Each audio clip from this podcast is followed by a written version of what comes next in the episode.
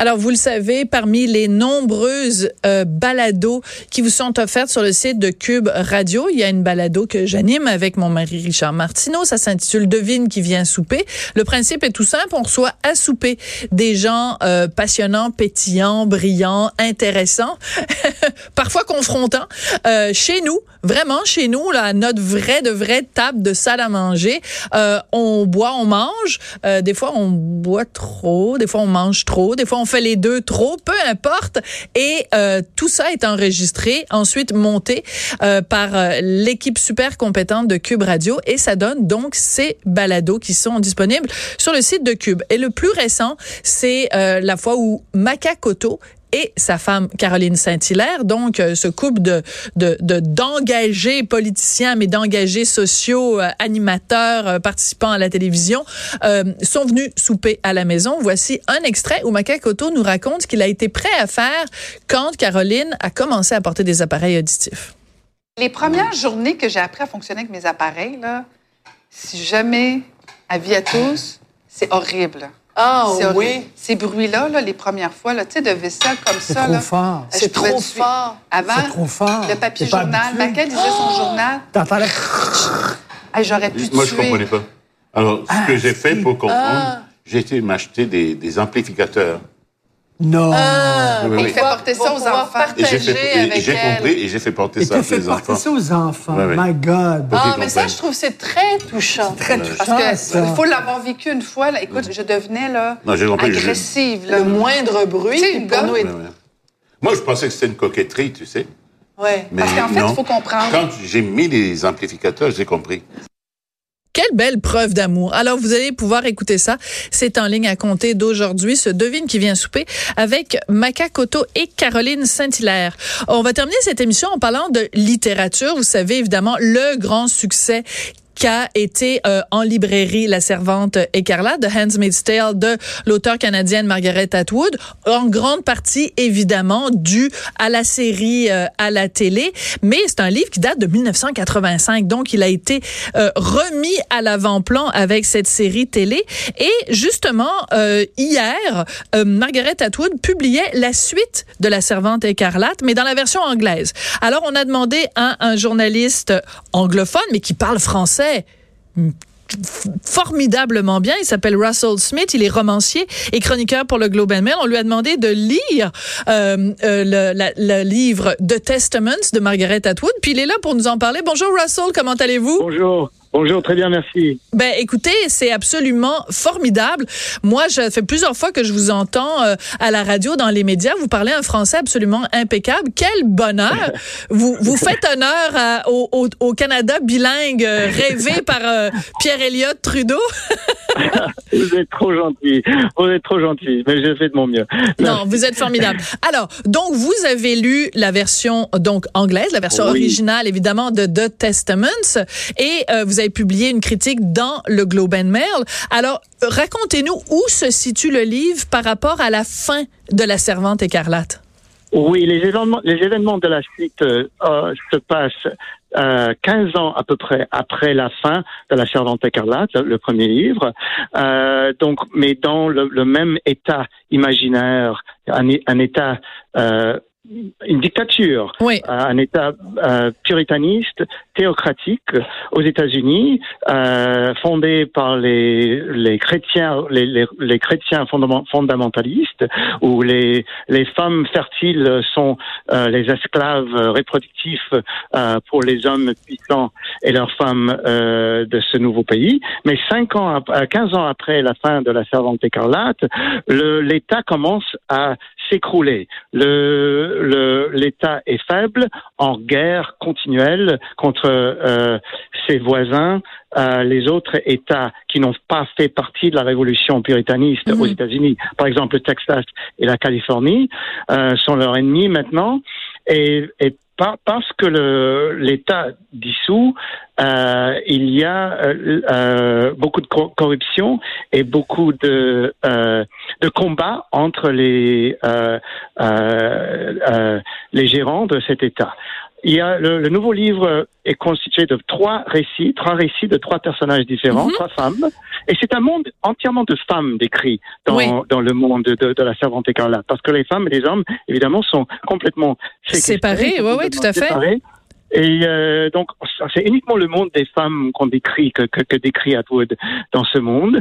Euh, il y a le testament de une des tantes. Les tantes sont les, les femmes qui euh, euh, qui sont les command- commandants de la vie- de, de- du monde des femmes. Euh, qui contrôlent les femmes. Comme la terrible les- tante Lydia, là, qui est absolument imbuvable dans la série télé, là, qui était évidemment Et dans La Servante elle. écarlate, ouais. Et c'est elle qui est, qui est le- la narratrice d'un de ces récits. Et on nous révèle son histoire, son histoire d'origine. Euh, il paraît qu'elle n'est pas été toujours méchante.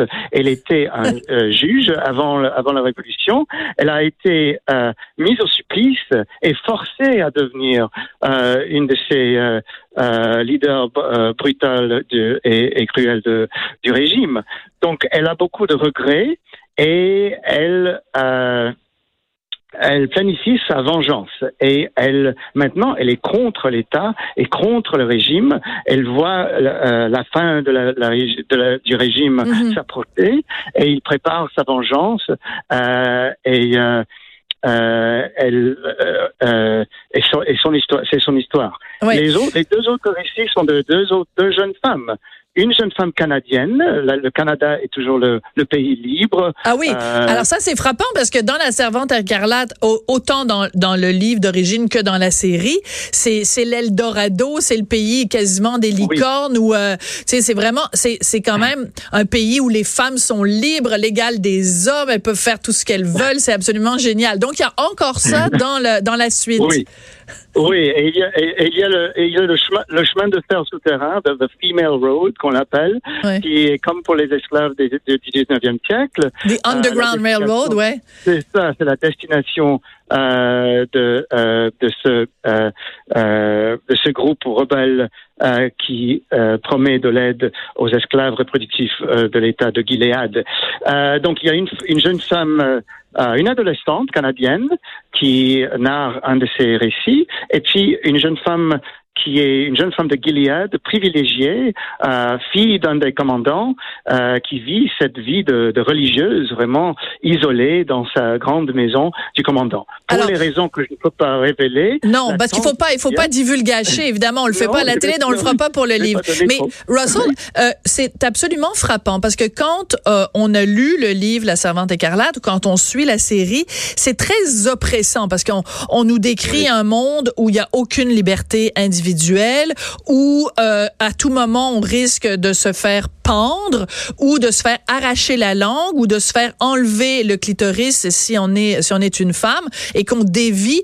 Est-ce que c'est le le le The Testament qui est donc la suite. Est-ce que c'est aussi dur à lire? Est-ce que c'est aussi oppressant? Oui, entre- en- oui et non. C'est-à-dire que oui, le système décrit est toujours en place. C'est-à-dire, il y Ouais. a toujours, on, on- on- peut se faire prendre. Il y a ce qu'elle appelle les particicutions. C'est les exécutions euh, avec la participation des, des servantes Ouais. qui prennent leur vengeance contre les, les hommes, qui leur- les oppriment. Euh, mais c'est un peu plus léger en total. C'est c'est moins. Ah oui?